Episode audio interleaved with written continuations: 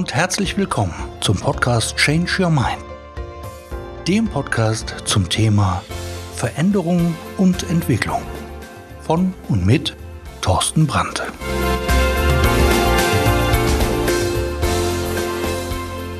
Hallo und herzlich willkommen zum achten Teil deines Veränderungspodcastes Change Your Mind CYM. Mein Name ist Thorsten Brandt und ich freue mich, dass du auch diesmal wieder reinhörst. Reinhörst in einen Podcast, der dir helfen kann, dein Leben glücklicher, zufriedener und erfolgreicher werden zu lassen. Und das allein dadurch, dass du für dich lernen kannst, Entscheidungen zu treffen.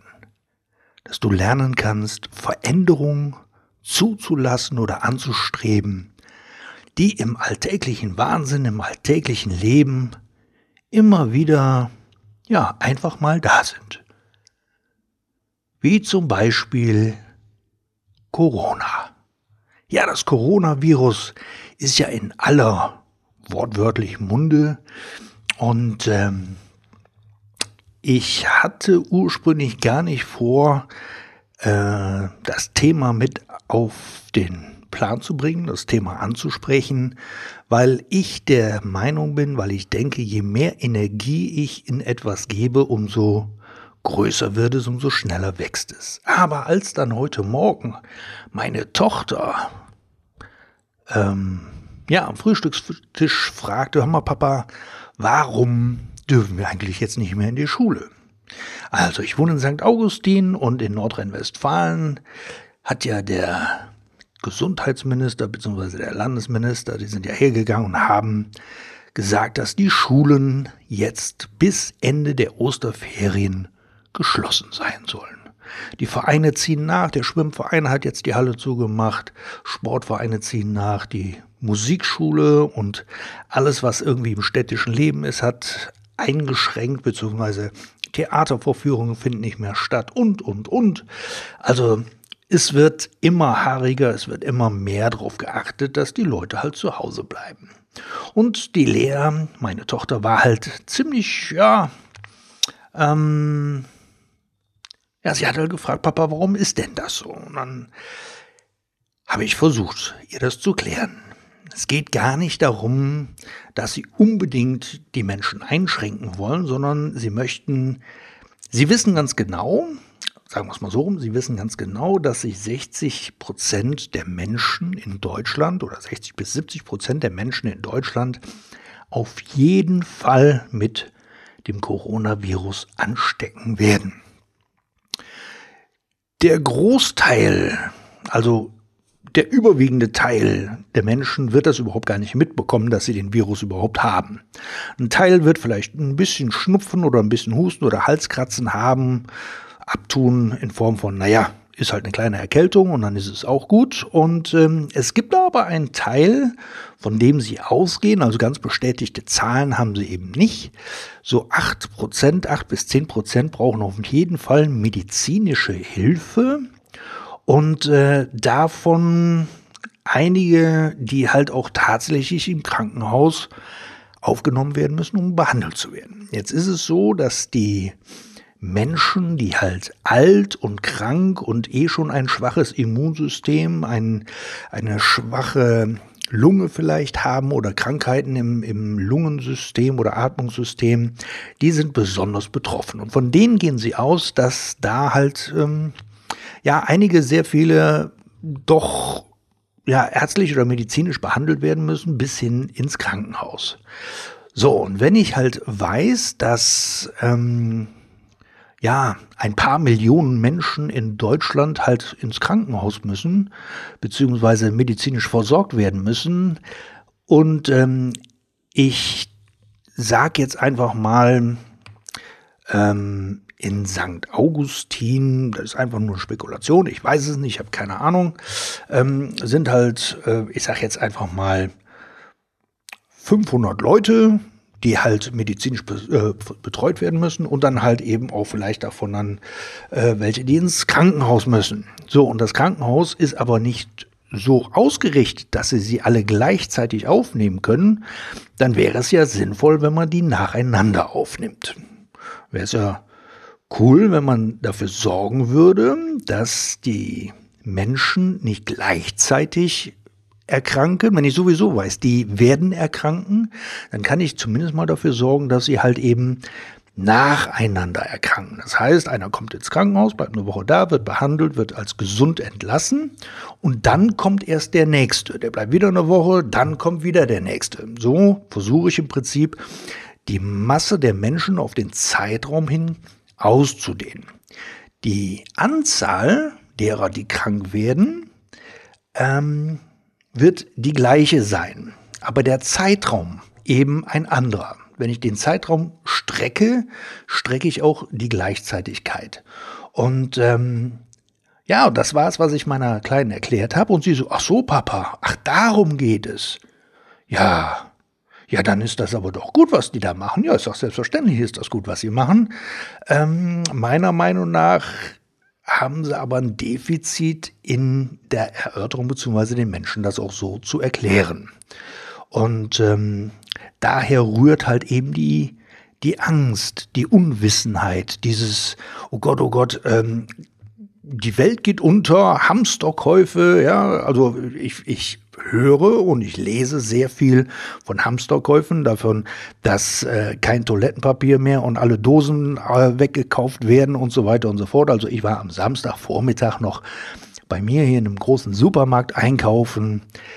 Ja, wie an einem ganz normalen Samstagvormittag waren Menschen da, aber die Regale waren nicht leer. Also es gab noch genügend und ähm, ich bin da auch ganz entspannt und mein Umfeld ist da ganz entspannt.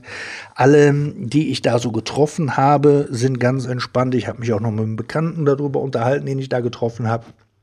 Auch der war ganz entspannt. Und ähm, das große Thema ist einfach, dass die Menschen denken, dass plötzlich nichts mehr da ist. Es ist auch dann plötzlich nichts mehr da, wenn alle gleichzeitig einkaufen gehen. Das ist halt nun mal so. Die Frage ist, ist das wirklich notwendig? Muss ich wirklich dafür sorgen, dass alle gleichzeitig einkaufen? Genau darum geht's halt eben auch in diesem, in diesem, in diesem, in dieser Art Quarantäne, beziehungsweise in dieser, ja, wir machen die Kindergärten zu, wir machen die Schulen zu, damit eben äh, der, der Krankheitsverlauf sich auf der Zeit streckt. Weil wenn jetzt alle gleichzeitig krank werden würden und unser soziales System kollabieren würde, ja, dann hätten wir tatsächlich ein Problem. Dann gäbe es höchstwahrscheinlich wirklich nichts mehr in den Kaufhäusern. Aber es gibt es noch. Es gibt noch genügend. Und äh, es wird auch noch produziert. Und ich glaube, wir sollten uns da alle mal ein ganz kleines bisschen weiter entspannen, mal tief Luft holen und ähm, ja, wir gehen auch alle unterschiedlich mit Ängsten um. Das hatten wir ja in der vorletzten Folge, in Folge 5 bin ich ja hergegangen, habe ja eine meiner Strategien dargelegt, wo du zum Beispiel hergehen sollst, was ist das Worst-Case-Szenario und wie ist die Wahrscheinlichkeit, dass es eintrifft. Und bei dem einen ist die Wahrscheinlichkeit im Kopf, dass es eintritt, tatsächlich wesentlich höher als beim anderen. Ich persönlich bin da relativ entspannt, weil ich weiß, dass ich, ja, ich, ich werde Lösungen finden. Aber ich muss mir heute keine großen Gedanken über Probleme von morgen machen, die zu 99 Prozent sowieso nicht eintreffen. Das ist mein Gedanke, so gehe ich durchs Leben und ich bin da relativ entspannt. Und ich freue mich auch, dass es ähm, ja bei vielen anderen halt eben auch so ist.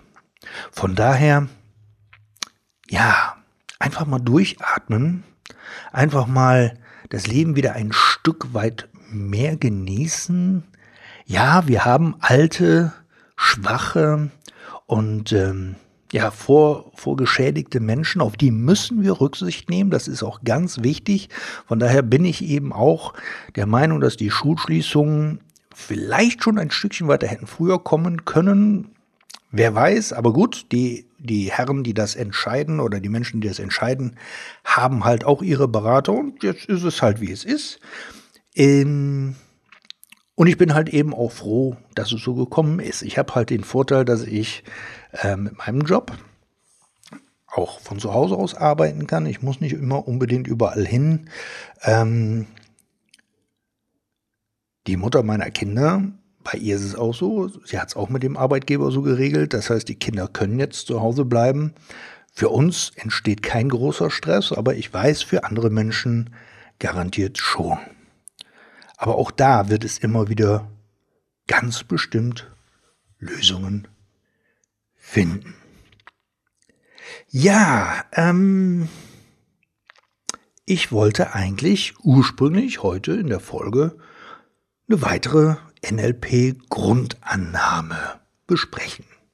Und zwar, dass wir Menschen bereits alle Ressourcen in uns haben. Alles, was wir brauchen, ist in uns. Aha. Ja, was soll das denn heißen? Also, wir gehen davon aus, also wir in der NLP-Community, wir NLPler, wir sagen einfach, alles, was du brauchst, um eine Veränderung statt werden zu lassen, eine Veränderung durchzuführen, ähm, hast du in dir. Nur der Kontext, in dem du es vielleicht zurzeit benutzt, ist nicht der, den du dir gerne erwünschst. Also, gehen wir mal davon aus, ähm, du bist ein Mensch, der ja vielleicht Sachen nicht ganz immer zu Ende bringt. Sobald es anfängt stressig zu werden oder irgendwas, hörst du auf oder du, du gehst her und ähm, gibst halt relativ schnell auf, weil du vielleicht ähm, als Kind gelernt hast, von Mama oder Papa, du hast irgendwas gemacht, du hast was probiert und es hat nicht geklappt und immer weiter und weiter und Mama und Papa haben dann irgendwann gesagt, Mensch, hör doch auf, du siehst doch, es funktioniert nicht, dann lass es doch bleiben. Und so ist bei dir eine Strategie groß geworden, wo du gelernt hast, okay, wenn großer Widerstand kommt, dann höre ich einfach auf. Das heißt, du machst eine Sache so 80, 85, vielleicht knapp 90 Prozent und dann wird der Widerstand so groß und dann sagst du, okay, dann, dann lasse ich es halt. Gut, jetzt ist es in manchen Sachen ist das absolut, ja, ich sag mal, nicht gut, weil du dann halt eben Sachen nicht zu Ende bringst, weil du vielleicht auch dein Erfolg nicht so erreichst, wie du ihn erreichen könntest. Aber jetzt stell dir mal vor, du würdest das Rauchen aufhören wollen. Und du würdest diese Strategie, etwas nicht zu Ende zu bringen, auf dein Rauchverhalten überlegen dann wäre es ja so, du hättest Schmach, du würdest, ähm, ja, du, du, du, du suchst deine Zigaretten, findest sie in deiner Jackentasche oder was weiß ich und du nimmst eine Zigarette raus, steckst du dir im Mund, aber die letzten 10%, nämlich die Kippe anzumachen, ja, die machst du einfach nicht.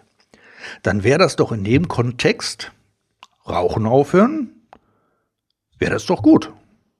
Weil dann würdest du ja Rauchen aufhören. Dann würdest du ja eben die letzten ne, nicht mehr anmachen und dann wäre es doch in Ordnung. Was ich damit sagen möchte, ist ganz einfach. Jedes Verhalten, was wir haben, und wir haben in ganz vielen verschiedenen Bereichen verschiedene Verhaltensmuster. Und all diese Muster sind ja da. Und wenn ich jetzt weiß, ich möchte gerne, ähm, ich sage jetzt mal, ich möchte selbstständig werden und ich möchte, ich, ich will den Mut haben, das auch zu tun und du traust dich aber nicht, dann kannst du dich einfach mal fragen, okay, in welchem Kontext, in welchem Zusammenhang traue ich mich denn mal über meine Grenzen hinauszugehen? Zum Beispiel beim Sport, beim Klettern. Vielleicht traust du dich manchmal beim Klettern, ähm, ja, eine Route zu klettern, von der du es dir vorher nicht zugetraut hättest und du schaffst es dann trotzdem. Weil was soll ja passieren? Du hängst dann am Seil, ja, du hast einen Sicherungsmann dabei und wenn du stürzt, der fängt dich auf. Alles cool. So, und dann gehst du aber auch über deine Grenzen hinaus. Und wenn du dieses Verhalten, diese Strategie einfach auf, auf ein Ziel umlegen würdest, wo du bisher dich nicht getraut hast, das zu machen, dann ist es doch möglich, da dann das Ziel zu erreichen. Wie das funktioniert, das äh, kannst du natürlich überall lernen, wo NLP unterrichtet wird, ähm, wo du NLP praxisbezogen lernst. Wichtig ist eben praxisbezogen, damit du es auch in dir mal fühlst, wie es ist, etwas zu tun oder ein, ein Verhalten umzuschwenken. Ja? Ähm, Und ähm, dieses alles, was du brauchst, jede Ressource ist in dir für jede gewünschte Veränderung. Hört sich leicht an und wie so üblich ist es das auch. Und wieder kommen wir an den Punkt, du musst es nur mal ausprobieren. Du musst mal schauen, wie es ist und wie es sich anfühlt, wenn du plötzlich doch den Schritt gehen kannst. Wenn du plötzlich doch merkst, oh wow, das funktioniert ja. Und wenn es da funktioniert, dann kann es ja woanders auch funktionieren. Und dann gehe ich immer gerne her und nehme erstmal Kleinigkeiten. Kleinigkeiten, wo du kein großes Risiko gehst, aber plötzlich merkst, oh wow, das geht. Wenn es im Kleinen funktioniert, wird es höchstwahrscheinlich auch im Großen funktionieren. Und dann nimmst du die Schritte oder die Stufen für deine Veränderung immer größer und größer. Und wirst merken, dass du immer mehr und immer mehr verändern kannst. Und das fühlt sich gut an, weil du plötzlich weißt, hey, das habe ich mich letzte Woche noch nicht getraut und jetzt mache ich es einfach. Diese Veränderungsstrategien, die wir nutzen im NLP, die sind einfach ja dafür da im richtigen Moment die optimale, ähm, den optimalen Weg zu finden. Die sind dafür da, dass du für dich erkennst, ich kann das. Ich kann das vielleicht noch nicht hier, aber grundsätzlich kann ich das. Wenn, wenn du zum Beispiel, ein anderes Beispiel, sagst, ähm, ich kann nicht surfen. Ich bin, ich bin überhaupt, also im Surfbrett, da falle ich immer wieder runter. Okay, und jetzt merkst du plötzlich, okay, Surfen ähm, ist ja eigentlich so ähnlich wie Skateboard fahren. Wenn du vielleicht Skateboard fahren kannst oder Rollschuh fahren kannst oder Schlittschuh fahren kannst, dann hast du ein relativ gutes Gleichgewichtsgefühl. Und du weißt auch, dass du beim ersten Mal, als du es geübt hast, bist du halt ein paar Mal auf die Ohren geflogen. Und jetzt kannst du dich fragen, was hast du denn gemacht? Wie, wie war es denn? Ja, ich habe geübt und geübt und geübt. Okay, also hast du dann gelernt, ein Gleichgewichtsgefühl aufzubauen. Ja, das habe ich gelernt. Okay, dann nimm das doch mal, dieses Gleichgewichtsgefühl, und trage es einfach mal auf dein Surfbrett. Guck doch mal, ob es da auch funktioniert. Und du weißt ja, beim Skateboardfahren oder Inlinerfahren bist du am Anfang auch zigmal auf die Ohren gefallen. Ja? Und äh, ja, Wasser ist auch hart, aber höchstwahrscheinlich bei der Fallhöhe vielleicht von einem halben Meter oder Meter um Surfbrett oder irgendwas, wird es auf jeden Fall weicher sein als ein Betonboden beim Skateboardfahren. Und ähm, es geht einfach nur darum, dass du einfach nur Parallelen dir suchst, wo du ein gewisses Verhalten tatsächlich an den Tag legst, wo du durchhältst, wo du mutig bist, wo du vielleicht konsequent bist und woanders aber nicht, wo du es aber gerne sein würdest. Und einfach mal guckst, was mache ich denn da? Wie mache ich das denn? Und vor allen Dingen, ja, ich mache es. Darum geht's. Dass du erkennst, dass du es schon machst. Aber nicht in dem Kontext. Aber woanders. Und das sorgt einfach dafür, dass du eben auch erkennst und weißt, dass du es kannst. Viele kommen zu mir und sagen, Herr Matthausen, ich würde ja gerne, aber ich kann das nicht. Ich sage, aha, du hast also noch nie, also ja, Beispiel, Thorsten, ich, ich, ich kann keine Frauen ansprechen. Ich kriege das nicht hin. Ich traue mich das nicht. Ich sage, aha, ich was arbeitest du denn? Ja, ich bin da und da in der Verwaltung. Ah, und da hast du nur Männer. Nee. Wie nee? Nee, nee, das sind auch Frauen. Ah, aber mit denen redest du nicht. Ja, doch, klar rede ich mit denen. Ja, aber gerade hast du gesagt, du kannst keine Frauen ansprechen.